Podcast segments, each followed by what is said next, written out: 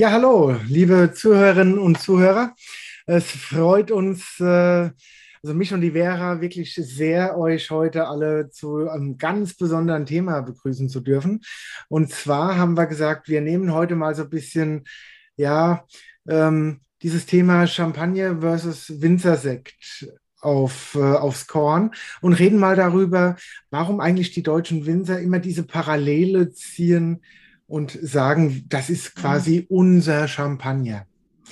Das ist so ein Punkt, der ähm, ja, begleitet mich schon seit sehr vielen Jahren. Und da geht es nicht darum, ob jetzt ein Winzersekt so gut ist wie ein Champagner, sondern es geht vielmehr darum, was ist eigentlich was. Weil wenn man mal guckt, wie ein Champagner gemacht wird, kann ich nur sagen, dass das, was der deutsche Winzer macht, nur ein Bruchteil dessen darstellt und einfach einen ganz anderen Stil an Sekt ergeben muss, und äh, ja, da unterhalten wir uns mal ein bisschen darüber. Und äh, ich würde sagen, zu Beginn gibt es mal eine ganz kleine Einführung. Was heißt denn Champagner eigentlich? Was bedeutet ein Champagner? Ja, danke Alex fürs Wort. Ähm, ich finde es super, dass wir dieses Thema heute machen, weil ähm, ja, ich habe am Anfang erst war ich ein bisschen skeptisch und habe auch so gemeint, hm, ob das das richtige Thema ist. Aber ich habe mich jetzt auch noch mal ein bisschen drauf eingelassen und auch viel eingelesen. Und da muss ich sagen, bin ich jetzt doch froh, dass wir uns da mal ein bisschen ausführlicher äh, drüber unterhalten. Also du bist und ja immer erstmal sehr skeptisch, wenn ich mit einer Idee um die Ecke komme. Das muss man auch mal sagen, ne? Also ja, das stimmt schon. Meistens schon. Meistens willst du nämlich was von mir. Das ist der Unterschied. Und ja. wenn du eine Idee hast. ja, das kann gar nicht sein. Ja, ja, ja, ja. Naja, okay. Wollen wir uns doch mal den Begriff Champagner etwas genauer anschauen. Also ich denke mal, der erste wichtige Grund oder Differention oder Differenz ist einfach, dass Champagner eine geschützte Ursprungsbezeichnung hat. Das heißt, ähm, Champagner darf sich nur nehmen, äh, nennen, was aus dem Gebiet der Champagner aus Frankreich kommt. Ich denke, das ist einfach mal der ganz wichtige, essentielle Punkt, auf den es als erstes drauf ankommt. Zum Beispiel ein Winzersekt kann ja natürlich aus mehreren an bestimmten Anbaugebieten kommen, aus, zum Beispiel aus Deutschland oder sonst woher. Und eben Champagner gibt's nur in den Champagne. Ich denke, das ist mal der A und O als erster Punkt. Oder wie siehst ja, du vom, von, rein von der Begrifflichkeit her hast du da recht, ja.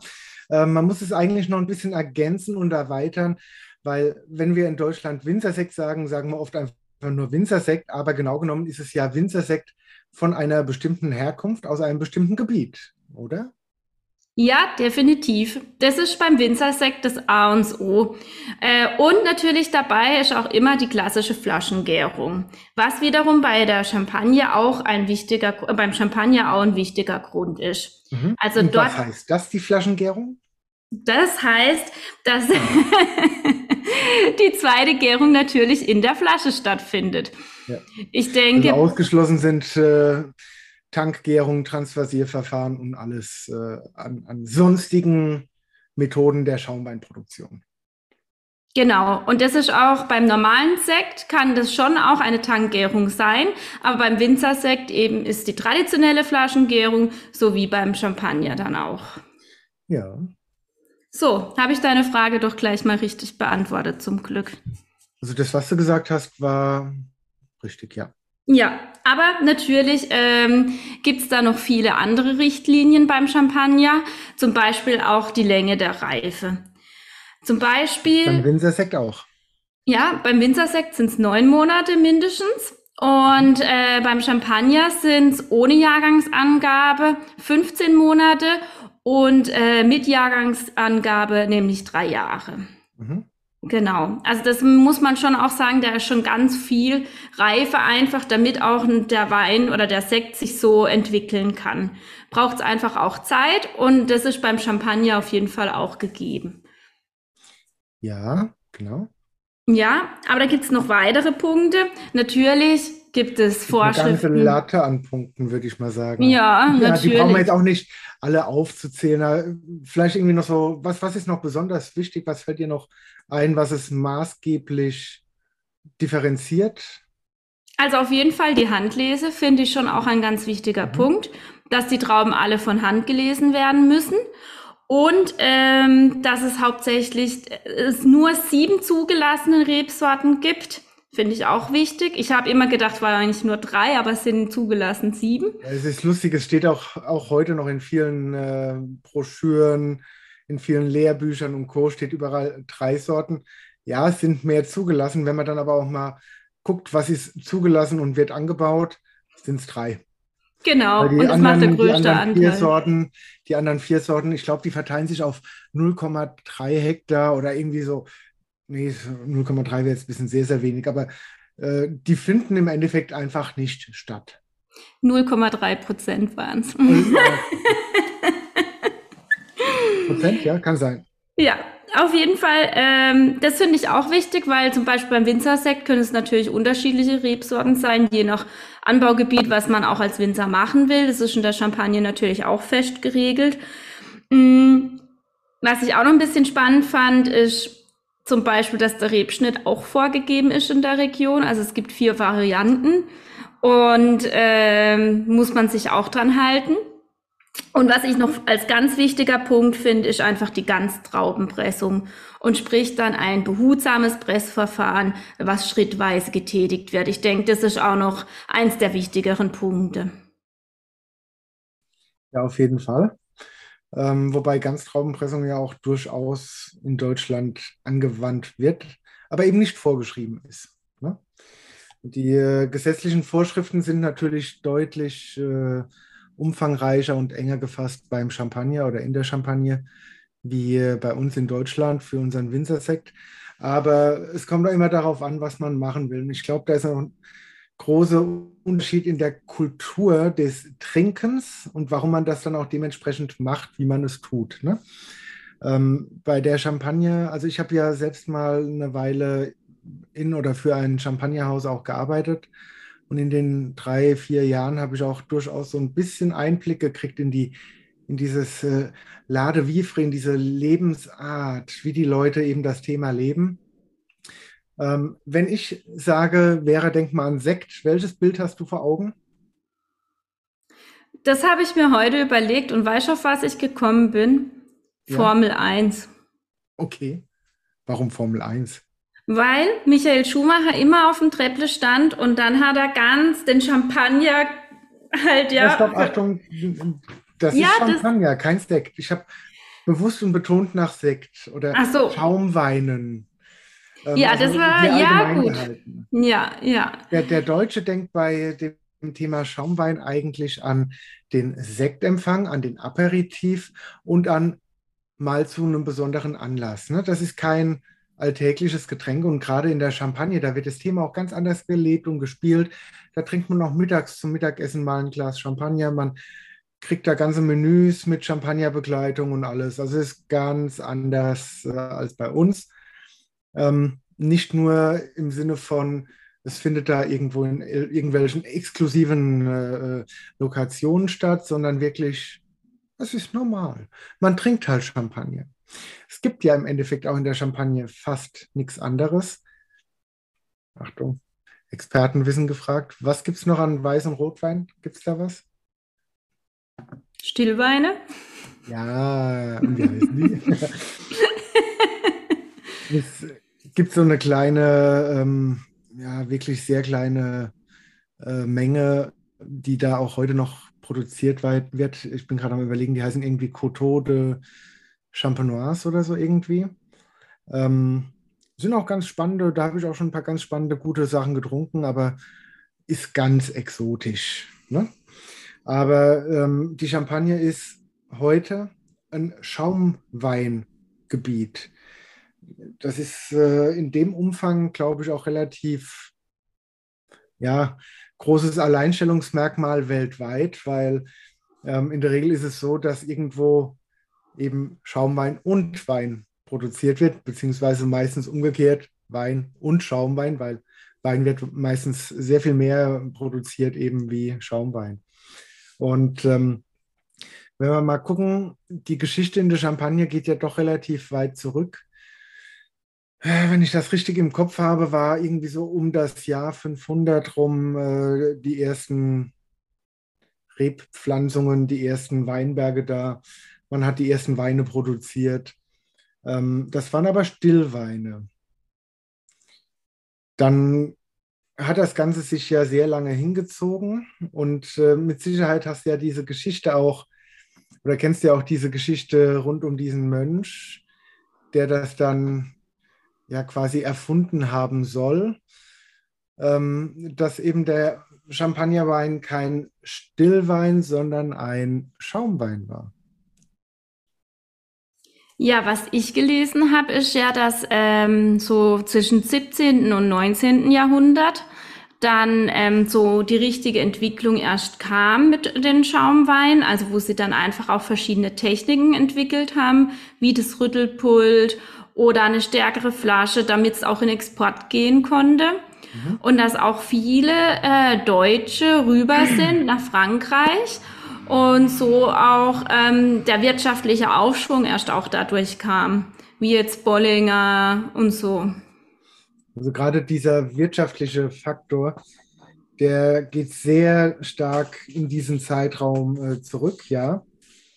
Ähm, es wird immer zugeschrieben, ich muss jetzt gerade nochmal das Jahr gucken, 1668 wird immer gesagt, da hätte der Mönch, der, der Dom Perignon eben ähm, diesen, diesen Schaumwein-Champagner quasi entdeckt und empfund, äh, äh, erfunden.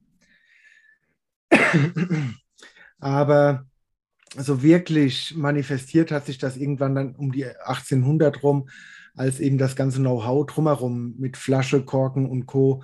sehr viel besser war, die Transportmöglichkeiten dadurch sehr viel besser war aber auch schon damals äh, eben als Exportmarkt die äh, UK, also England, ähm, der größte Abnehmer für eben die Schaumweine aus der Champagne. Ich meine, gut, wenn man da, wenn man das Zeug einmal ans Meer karrt, muss man einmal über den Ärmelkanal, ist man da, ne? Ja, relativ simpel. Und damals gingen ja viele Dinge immer den Weg des geringsten Widerstands oder wo eh schon Handelsrouten eingerichtet waren. Und das war nach London eben um diese Zeit schon relativ stark ausgebaut. Ja, ähm, so hat sich das alles weiterentwickelt und, und, und. Äh, die Geschichte der Champagne ist auch über viele Geschichten geprägt rund um Witwen. Ähm, ich habe früher immer gesagt, ich möchte in der Champagne alles sein, aber kein Ehemann. Die sterben anscheinend alle dort. Die großen oder viele der großen erfolgreichen Champagnerhäuser wurden dann geführt und tragen auch bis heute den Namen von Witwen. Veuve Clicquot. Genau, wohl so das bekannteste Beispiel. Oder auch die Witwe Madame Louise Pommery, ne? mhm. in der ich äh, auch meinen schönen Sektkühler, Champagnerkühler heute Abend verdanken darf. Apropos ich habe auch einen. Wollte so ich nur schon mal sagen. ich bin mal so frei und ähm, ich gönne mir jetzt mal ein Gläschen Champagner. Also zur Feier des Tages. Ist das okay für dich? Auf jeden Fall. Also ich muss sagen, das müssen wir auch mal äh, gebührend jetzt drauf anstoßen. Ich glaube, wir haben zwar in der ersten Folge auch, also hatte ich glaube auch einen Schaumwein, aber ähm, Was kein Champagner. Du denn Schönes? Erzähl mal. Ich habe ja. von ähm, André Clouet einen äh, Champagner, ein Grand Reserva kein Jahrgangschampagner, ist im Einstiegsbereich aus 100% Pinot Noir. Ähm, den Betrieb gibt es schon sehr lange, seit 1751, so um die 9 Hektar groß und hat hauptsächlich Grand Cru-Lagen. Und der war jetzt so im Einkauf, liegt der jetzt bei 34 Euro und hat mir jetzt auch wieder die Corinna Schilling aus dem Weinhaus Drechsler empfohlen und den habe ich jetzt gerade mal im Glas. Ist ja eine Venisma-Freundin von dir, gell? Wenn ich es richtig nenne. Genau. Und jetzt stellvertretender Vorstand. Ja, genau. Muss man auch mal gratulieren. Ja. Ja, ja dann äh, zeige ich mal noch, was ich heute Abend so im Glas habe. Und zwar habe ich zur Feier des Tages einen 1993er Jahrgangschampagner von Champagne de Venoge, das ist ein bisschen kleineres, nicht ganz so bekanntes Haus. Der Grand Vin de Prince ist deren Spitzenchampagner. Und ich habe mich ganz bewusst mal ähm, dafür entschieden, weil ich ja fast davon ausgegangen bin, gehofft habe, dass die Rechnung aufgeht. Es passt ja perfekt, dass du quasi einen Basis-Champagner, einen normalen Champagner hast und äh, ich eben äh, das andere Spektrum auch mal vorstellen darf. Ähm, wie, wie stellt sich denn dein Champagner im Glas so dar? Also, was ich äh, schön finde, dass er noch eine ganz angenehme Frische hat, muss ich sagen. Dann schön Hef Hefe und ein bisschen dieses Brioche. Und am Gaumen hm, merkt man schon noch ein bisschen die Spätburgunder Frucht. Also da kommt schon noch ein bisschen was Bäriges raus. Und ähm, Bärig oder bärig? Bärig, Entschuldigung. Je mehr ich trinke, umso schlimmer wird's, ja. und gefällt mir halt einfach sehr, sehr gut. Also ähm, so denke ich mal, ist es ein guter Einstieg auf jeden Fall. Ich denke, so rein von dem, was ich höre, schon ja was, wo ja dieses typische Einstiegsmodell der guten Champagner darstellt. Eine gute Brut Reserve von einem guten Haus ähm, macht man in der Regel nichts groß verkehrt. Ähm, ich habe jetzt, wie gesagt, das ganz anderes äh, Ende der Skala. Den habe ich jetzt, äh, ja, so grob gesagt, 20 Jahre bei mir im Keller liegen gehabt. Ähm, habe äh, mir den damals gekauft, aber der war wahrscheinlich auch schon, ich, ich sag mal grob, zehn Jahre ähm, in der Flasche und äh, war damals der aktuelle Jahrgang am Markt. Ähm, ein sehr gereifter Typ Champagner. Und äh, ich nehme das. Hält er auch noch, was er verspricht?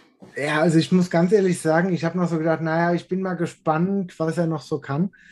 Aber in der Nase wahnsinnig viel Brioche, Brioche pur.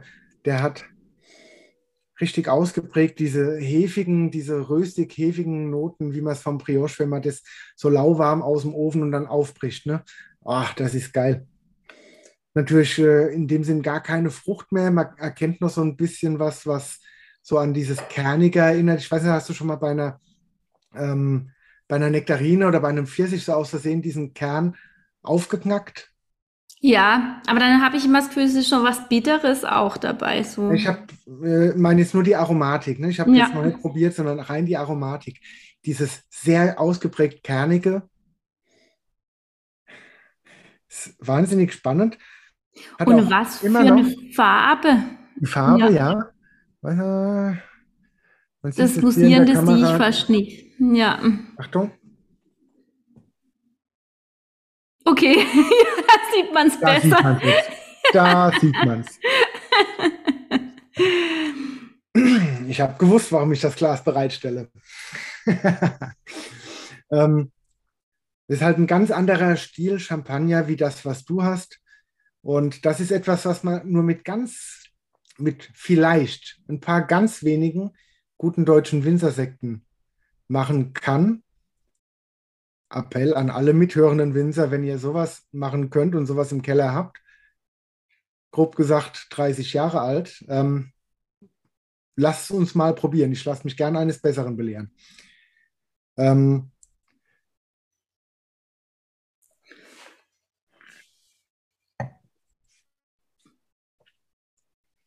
Im Mund. Schmeckt er nicht mehr. Ja. Entschuldigung. Ich bin gerade nur leicht geflasht. Also, wahnsinnig tolles ähm, Aromaspektrum im, im, im Mund. Der hat noch fast so Zitrone-Grapefruit-Noten. Also gerade im Nachhall. Hat sehr viel so dieses Brioche, bisschen was Buttriges dabei. Mhm. Gar nichts Motriges oder Überreifes, Überlagertes.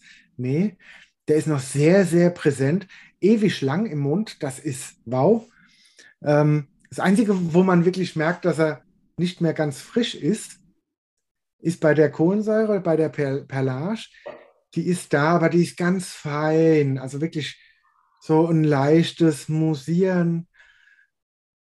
aber auch das sehr schön. Und ähm, ja, das ist aber auch sowas, das habe ich kennengelernt ähm, in der Champagne zum ersten Mal wirklich sehr reife Jahrgangschampagner getrunken. Da, ähm, die, die kann man auch durchaus weglegen und liegen lassen. Die kann man auch lange erstmal im Keller auf der Hefe liegen lassen. Je länger der auf der Hefe liegt, umso besser ist es. Und umso haltbarer ist er dann hinterher auch. Ne? Hm. Hm. Ist eigentlich schade, dass du das jetzt nicht miterleben darfst. Ja, ich finde es sehr schön, dass du den Wein äh, mit mir gemeinsam probierst, nur habe ich halt einfach nichts davon. Also irgendwas ja. stimmt hier nicht. ich äh, nehme äh, nehm den nachher mit hoch und habe noch einen schönen Abend damit auf der Couch. Ähm, ich habe aber noch ein zweites Glas da. Wer beim Eingießen ein bisschen aufmerksam war, hat gesehen, ich habe den gleichen äh, Champagner in beide Gläser gemacht. Und äh, will da einfach nochmal so eins ganz klar und deutlich sagen. Das hier ist kein Glas für Champagner, ist kein Glas für einen guten Schaumwein. Bitte nehmt nicht diese schmale Kelchform, nehmt lieber ein schlankes Weißweinglas oder die neueren Champagnergläser gibt es auch mittlerweile eine ganze Reihe Modelle, die ein bisschen breiter sind, so wie das, was Vera hat. Genau. Uh die brauchen ein bisschen Oberfläche, dann kann sich das alles viel besser entfalten und, und, und. Ähm, riechen tut man bei dem fast gar nichts. Und das ist wirklich faszinierend. Es ist ein und selbe Zeug drin. Aus dem schmalen Kelch riecht man gar nichts.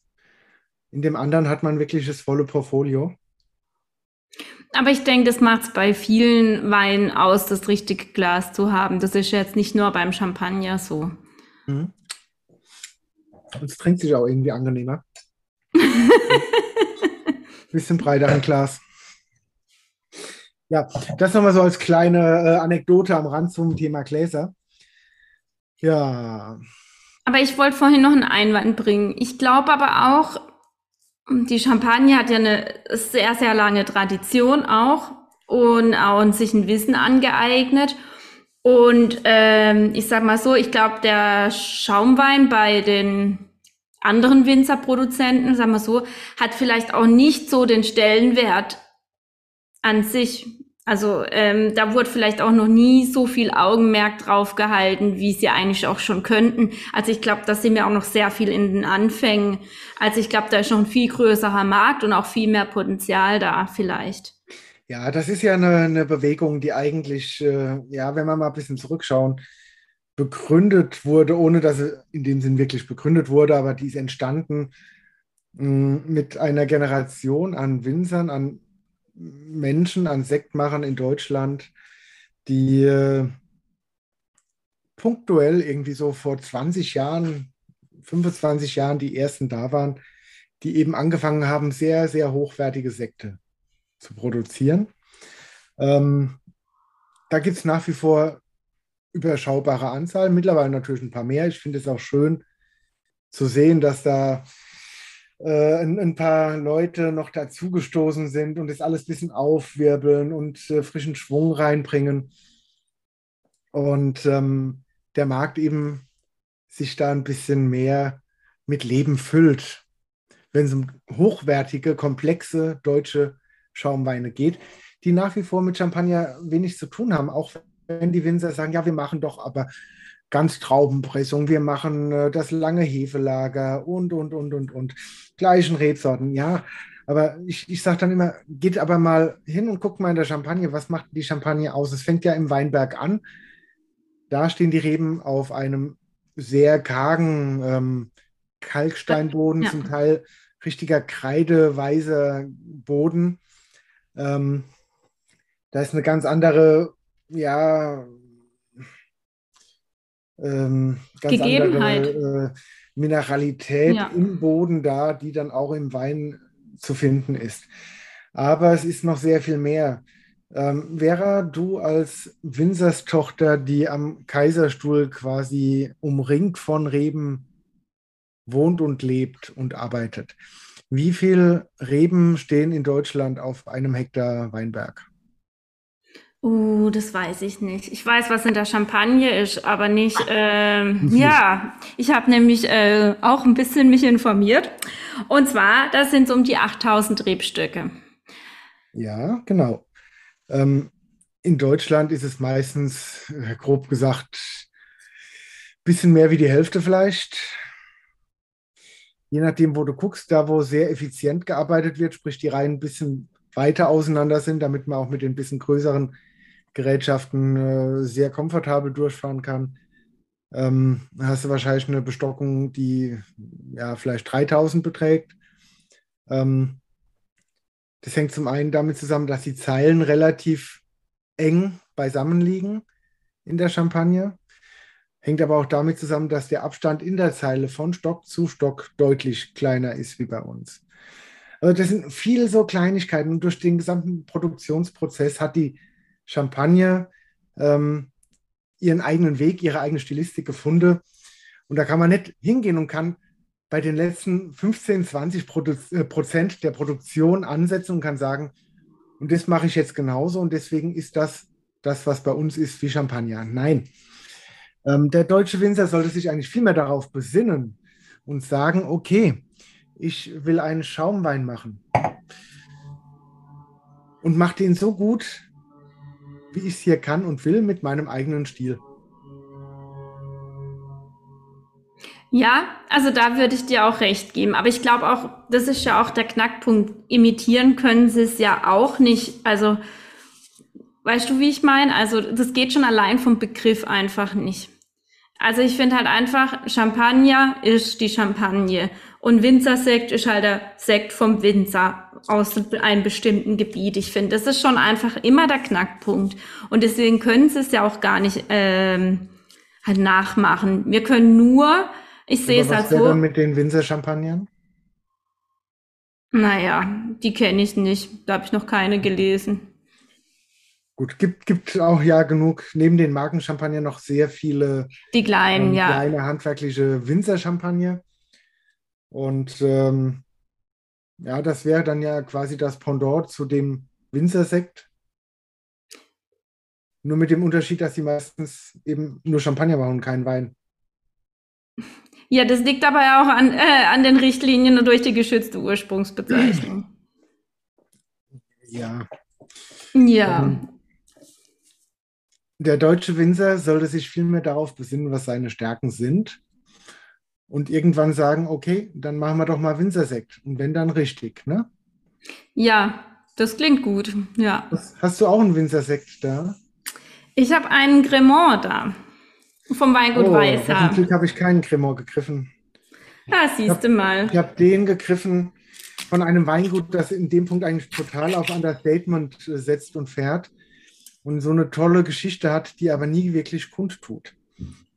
Ähm, es gab 77, also 1977, gab es einen Winzer in Baden, der dann hingegangen ist und gesagt hat, okay, ich mache jetzt Winzersekt. Bis zu dem Zeitpunkt gab es eigentlich immer nur so die äh, größeren Sektkellereien, die in Baden, Winzersekt, äh, in Baden Sekt gemacht haben.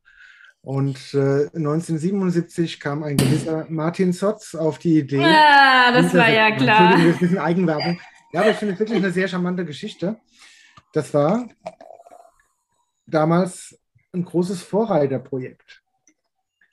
Und bei uns hat ja das Thema Sekt auch bis heute einen großen, großen Stellenwert ähm, im Weingut. Wir machen relativ viel und das, glaube ich, auch sehr gut und haben da unseren Spaß daran. Ähm, es ist aber auch so, das muss ich auch mal sagen, dass diese Geschichte dahinter, was ich gerade eben so kurz angerissen habe, ohne da jetzt zu tief in die Eigenwerbung einsteigen zu wollen, dass diese Geschichte eigentlich immer so ein bisschen ja, man hat gar nicht darüber gesprochen, man hat es nirgendwo kommuniziert.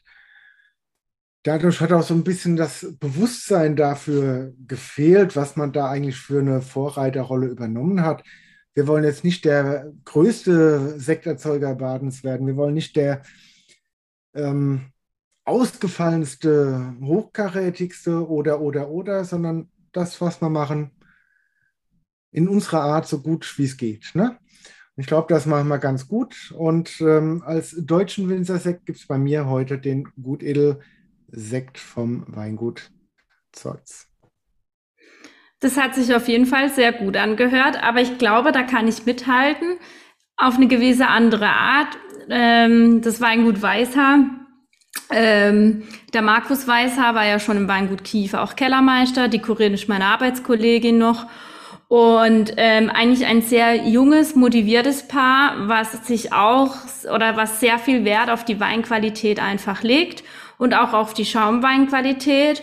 Und ähm, habe da jetzt wirklich was Besonderes bekommen und zwar auch zum Geburtstag. Deswegen ähm, stoßen wir heute eigentlich sozusagen auf meinen Geburtstag nochmal an. Und es ist ein Cremant, ähm, auch aus der Rebsorte Chardonnay und Pinot Noir. Also An der Stelle rufe ich erstmal all unsere Zuhörer auf, stoßt mit mir und Vera an, stoßt mit uns an auf Veras Geburtstag. Sie ist letztens 24 geworden. Jawohl, zum Wohl. nee, aber ich finde es ja auch ein schönes äh, Geschenk, wenn man so, äh, wenn man gute Flasche Schaumwein bekommt, auf jeden Fall. Und jetzt gerade ein Cremant. Und ähm, was halt bei ihnen so besonders ist, sie sind halt mega engagiert und wollen da wirklich immer das Beste rausholen. Also der Wein oder der Schaumwein, der war jetzt 27 Monate, ähm, hat sie Flaschegärung gemacht. Es ist ein Brüt Natur. Ähm, 30 Prozent davon war im Holzfass und hat auch klassisch den schönen BSA gemacht. Und das merkt man einfach auch. Also ich habe jetzt hier auch wunderbar die Brioche und diese Hefenoten wieder und auch ja, einfach eine schöne, klare Frucht. Also mir gefällt es auch sehr gut. Und da liegen wir jetzt beim Preis von nur 13,90 Euro. Und da muss ich jetzt einfach sagen, finde ich das natürlich auch ähm, irgendwie wichtig, dass man das auch mal anspricht, dass auch ein guter Schaumwein, ob jetzt Cremant oder die, äh, ein Sekt, natürlich auch ein ganz anderer Preis auffährt, wie jetzt ein Champagner meist. Ja, also ich muss an der Stelle auch sagen, der Gutedelsekt, was so in meinem normalen Alltagsleben, wenn ich nicht gerade hier sitze und Weinpodcasts aufnehme. Ähm, ich trinke leidenschaftlich gern diesen Gutedelsekt von uns. Ganz ehrlich, ich könnte mich da reinlegen. Das ist, ich mag den einfach. Der ist komplett knochentrocken. Ähm, dadurch, dass Gutedel ist aber auch nicht so viel Säure. Ne? Also der verträgt die knapp vier Gramm nur knapp 4 Gramm Restsüße extrem gut, weil halt auch wenig Säure da ist. Ähm, dadurch wirkt es nicht spitz, es ist sehr rund dadurch trotz allem. Aber es ist kein Vergleich zu diesem Champagner, drei, drei, äh, knapp 30 Jahre alte Jahrgangschampagner, Spitzencuvée und alles. Ähm, der haut den weg, ja. Ist das jetzt schlimm? Muss ich mich jetzt schämen für den Gut Edelsekt? Nein, überhaupt nicht. Weißt du warum? Die eine Flasche hier hat damals so viel gekostet, wie heute zwei Kisten von dem Gutedelsekt kosten. Nicht, weil der Gutedelsekt so billig ist, der kostet im Endeffekt fast genauso viel wie dein äh, Cremant von, von Weißhaar. Und ohne dass ich den getrunken habe, ich meine, Markus und ich, wir kennen uns lange und gut aus meiner Zeit bei Kiefer. Und du weißt, äh, dass ich durchaus auch ein bisschen was halte von seinen Fähigkeiten als Kellermeister. Das war jetzt schamlos untertrieben, ich weiß, aber ähm, er macht da einen sehr guten Job, versteht sein Handwerk und alles. Und ähm, ja, da ist es auch machbar, eben für das Geld einen guten Winzersekt zu machen oder ein Cremant. Ne? Man muss ja auch nicht nur diese super ultra edel Luxus-Eigen Cuvées mache. Ähm, aber das fehlt mir eigentlich noch so ein bisschen für Deutschland, auch den Mut zu haben, als Winzer zu sagen, das ist eine spezielle Partie, sei es jetzt ähm, bedingt durch die Herkunft, durch die Lage. Das Thema Lagensekte kommt ja gerade so langsam ein bisschen hier hm. und da. Ähm, aber auch mal einfach was Außergewöhnliches, Ausgefallenes zu machen, was man dann eben mal noch ein bisschen länger reifen lässt ähm, oder, oder, oder um eben auch mal zu zeigen, was das Spektrum an Schaumwein eigentlich kann. Wir reden in Deutschland, wenn wir über Winzersekt reden, eigentlich immer so eher über diesen frisch, fruchtig, vom Stil her eher auch Apero und Co.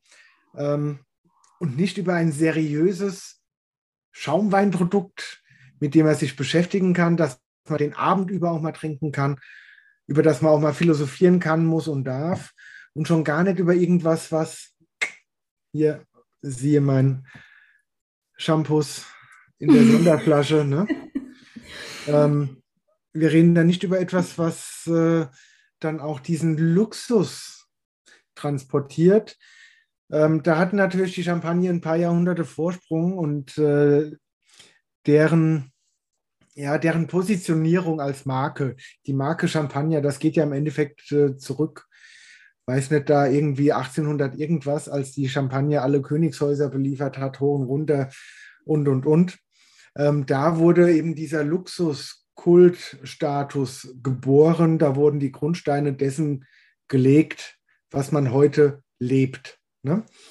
Ähm, aber ich denke halt ja. auch, sorry, ich wollte jetzt nicht ins Wort fallen, aber ich glaube auch, dass einfach Champagner trinken auch ein bisschen Prestige ist und ähm, da fühlt man sich, das ist Status. Also ich glaube, dass viele auch Champagner einfach kaufen, weil es eine Marke ist. Bestimmt mehr, als weil sie das Geschmacksbild so gut finden oder ähm, weil man dann den ganzen Abend philosophieren kann drüber. Ich glaube nicht, dass das, das der Problem Grund ist. Das Problem ist, dass viele Kultmarke Luxus kaufen und dann eigentlich etwas in der Flasche haben, was ihnen gar nicht schmeckt. Ne?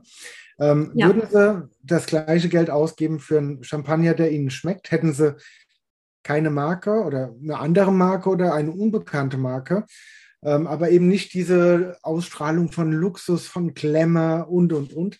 Das ist halt nochmal ein ganz eigenes Thema, aber da geht es wirklich in diese Markenwelt der großen Namen ähm, hinein. Aber ähm, die Champagne selbst, die äh, existiert auch abseits dieses Luxusbusiness.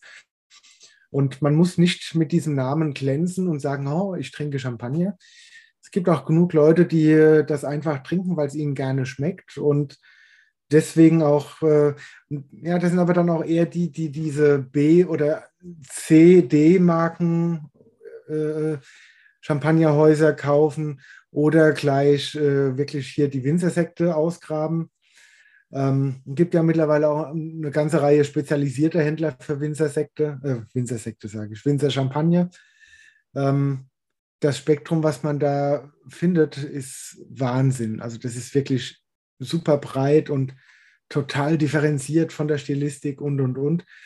Und äh, die liegen dann preislich auch nicht unbedingt, unbedingt höher.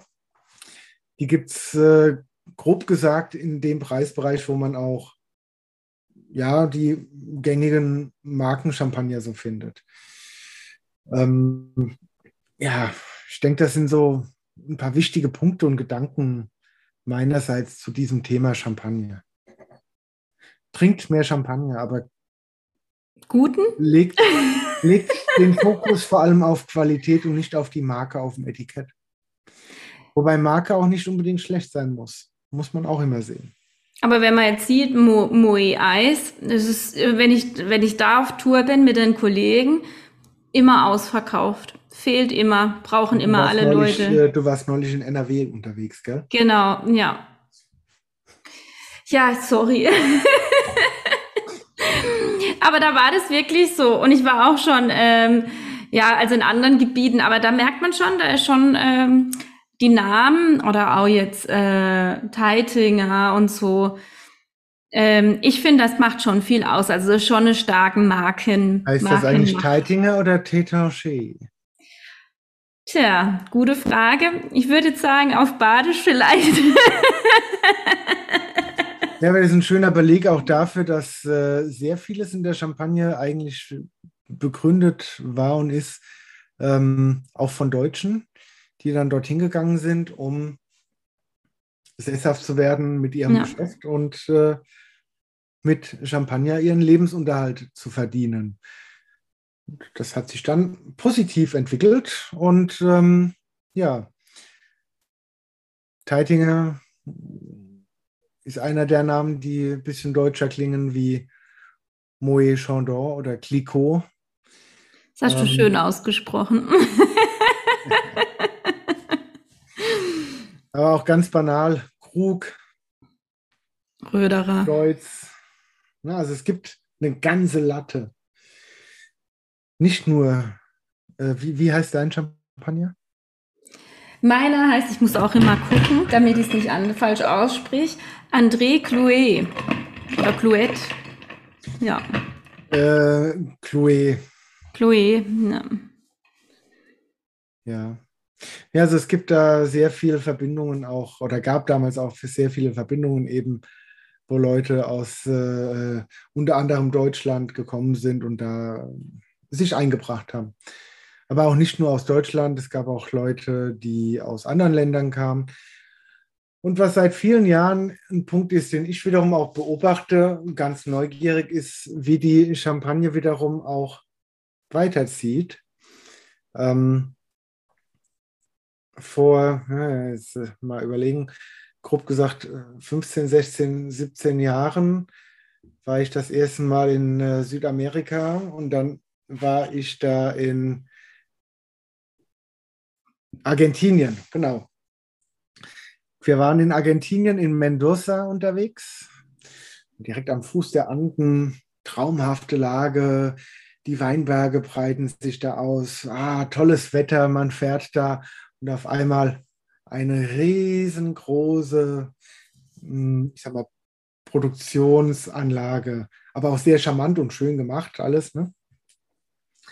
Dann lese ich den Namen, der da steht, Chandon und denke so, guck mal, die heißen ja fast so wie das Champagnerhaus, Moe und Chandon. Ne? Ähm, ja, habe ich dann zu hören gekriegt, das ist quasi der argentinische Ableger hier. Ich so, okay. Und ähm, es gibt mittlerweile auch, ja. Ich habe heute, ähm, nicht heute, ähm, vor zwei Tagen von Chandon aus Argentinien Aha. den Spritz probiert. Oh, also so lecker, wirklich super fein. Äh, Finde ich richtig klasse, tolles Erfrischungsgetränk. Äh, war total begeistert, aber ich muss auch sagen, 20 Euro. auch stolz. Also muss man auch sagen, für das, was dann wahrscheinlich drin ist, äh, war ich auch ein bisschen überrascht, aber man sieht es ja. überall. Man sieht es überall. Und, ähm, und funktioniert. Ich finde das sagenhaft, ja. dass die Leute bereit sind, nur weil dieser Name und diese Verbindung zu dem Champagnerhaus da ist, ähm, 20 Euro für so eine Flasche auszugeben. Das ist schon stark. Aber ganz spannende Entwicklung. Wenn ich dann wiederum äh, in die USA gehe, nach Kalifornien, Kalifornien hat man ja auch schon irgendwie ein paar Mal als Thema gehabt hier. Und äh, wenn ich dann mal gucke, äh, da erkennt man so den Bereich, wo viel Schaumwein produziert wird in Kalifornien, in erster Linie daran, dass dort Dependancen sind von den Champagnerhäusern, wo die eben in Kalifornien ihre Schaumweine produzieren. Ähm, wenn ich nach England gehe, das ich weiß gar nicht, ist, ist nicht sogar Teitinger, Röder, einer dieser, ich sag mal, guten Marken, ähm, ein relativ umfangreiches Engagement mittlerweile hat in England. Und, und, und. Also das ist schon sagenhaft, wie da auch versucht wird, hm, in anderen Herkünften Fuß zu fassen und äh, ja, mal schauen, wo das alles noch hinführt. Ich bin mir ziemlich sicher, dass das alles noch drei Schritte weiterführen kann, wie das, was du jetzt da im Glas hattest von dem Champagnerhaus, beziehungsweise von der Dependance eines Champagnerhauses aus Argentinien kommend. Ähm, den, den Spritz hast du gesagt, ne? Ja, Gartenspritz. Somit nach Orange. Ähm, war super. Also super erfrischend für, für das für, für ein Aperitif oder so. Aber hat nicht auch Rotkäppchen jetzt was gekauft in England? Ein paar Weinberge? Irgendwas war doch da in der aktuellen Weinwirtschaft, glaube ich. Kann sein. Da muss ich auch noch mal lesen, ja. ja. Man kann nicht immer alles auf dem Schirm haben. Ja, also langer Rede, kurzer Sinn. Der große Unterschied äh, zwischen Champagner und äh, Winzersekt liegt in aller, allererster Linie darin, dass ein großer Unterschied da ist.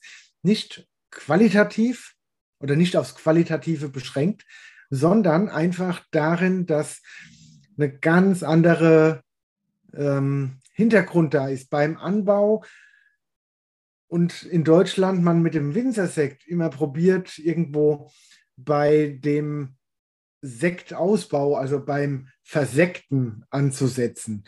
Man kann aber das, was in dem Weinberg passiert, das, was naturgegeben da ist, schlechter Boden und mieses Klima hat auch nicht jeder.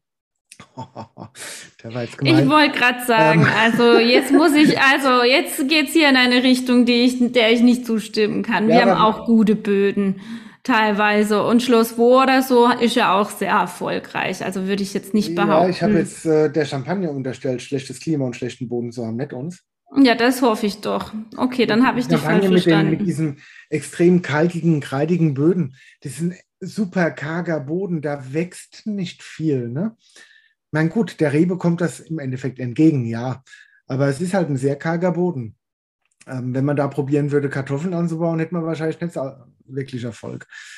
Ähm, die würden auch nicht gut reifen, würde ich jetzt mal spontan sogar noch ja, behaupten. Guck dir mal die klimatischen Daten an. Ich habe es jetzt nicht im Kopf, aber was diese gesamten Durchschnittswerte in der Champagne angeht, gut, das hat sich die letzten Jahre auch ein bisschen nach oben geschoben, aber das liegt nach wie vor so im unteren Bereich der Skala, wo es losgeht, dass man überhaupt Weinbau betreiben kann. Ja, also ich habe, glaube gelesen, Durchschnittstemperatur bei 11 Grad. Also Jahrestemperatur bei 11 Grad ungefähr. Das ist ja kein Vergleich. ja, deswegen, das ist ein ganz anderes Thema. Und da, da dann zu versuchen, äh, indem man sagt, ich nehme die drei Rebsorten und lege sie fast genauso lang in die Flasche und dann habe ich was, das ist wie Champagner, wäre ein bisschen sehr kurz gedacht. Viel wichtiger fände ich es, wenn man in Deutschland beherzt und mit Mut rangehen und sagen, so, so wie 77 Martin das gemacht hat, ich mache das jetzt, ich mache Winzersekt. Und ähm, mein gut, der Schritt ist gemacht, das ist auch schon ein paar Jahrzehnte her. Es wird äh, Zeit und das ist das, was wir gerade aktuell sehen, das Thema zum nächsten Level bringen. Ne? Also da den Qualitätspush reinbringen, ähm, da qualitativ auf das, was man jetzt aufgebaut hat, wo man gelernt hat, wie es geht und funktioniert, nochmal eins draufzusetzen und weiter Gas zu geben. Ich finde auch ganz schön, dass insgesamt in der Kommunikation das Thema deutlich mehr aufgegriffen wird. Ähm, das DWI bemüht sich gezielt ja. um dieses Thema. Das finde ich auch sehr gut und sehr schön zu sehen. Da auch mal liebe Grüße nach Mainz. Es wäre auch mal ganz spannend, vielleicht hört der Frank ja zu, wenn Frank, äh, wenn du oder eine deiner Kollegen Lust hast, mal ähm, zu uns zu kommen, einfach mal Bescheid geben. Ähm, oder auch wenn sonst, jetzt mal ungeachtet der Schaumbeinfolge heute, wenn jemand unserer Zuhörer Lust hat, mal teilzunehmen und oder mal irgendwie ein interessantes Thema noch mit einbringen möchte, ähm, ob in Form, dass er selbst dabei ist oder einfach nur, Mensch, Alex, Vera, redet doch mal über das und das. Einfach mal eine kurze E-Mail an die info at weingebabbel.de schicken und dann gucken wir mal, was geht. Ne? Ja, und äh, gehen tut auch beim Thema Winzersekt mit Sicherheit noch viel. Einfach nur Kurs halten, den eigenen Stil finden und verwirklichen. Und dann kommen wir da vorwärts. Nicht indem wir probieren zu kopieren. Das mit dem Kopieren hat noch nie funktioniert. Ähm, sonst würden wir in ein paar Jahrzehnten in Deutschland nur noch Champagner und Portwein nur mit anderen Namen machen. Ja? Ich denke, das ist auch ein guter Appell für alle Jungwinzer und auch traditionelle Betriebe, ähm, da sich vielleicht ein bisschen äh, sich das zu Herzen zu nehmen, aber dennoch auf seine Stärke zu setzen und dann schöne Schaumweine zu produzieren. Dann hat man nämlich so was Gutes im Glas wie der. Ja, oder der.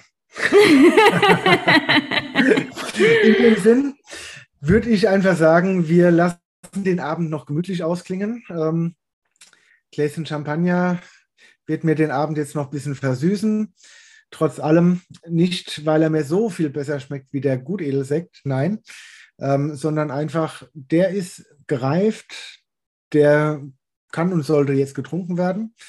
Ähm, den Gutedelsekt, da mache ich den Sektverschluss einfach gleich drauf und der kommt in den Kühlschrank für morgen. Es hört sich gut an. Ich habe noch Gäste, die alle noch helfen werden, die zwei Flaschen zu leeren bei mir. okay, dann in dem Sinn vielen Dank, dass ihr dabei wart. Einen schönen Abend noch und äh, wir hören uns demnächst. Wir freuen uns. Bis dann. Ciao. Tschüss.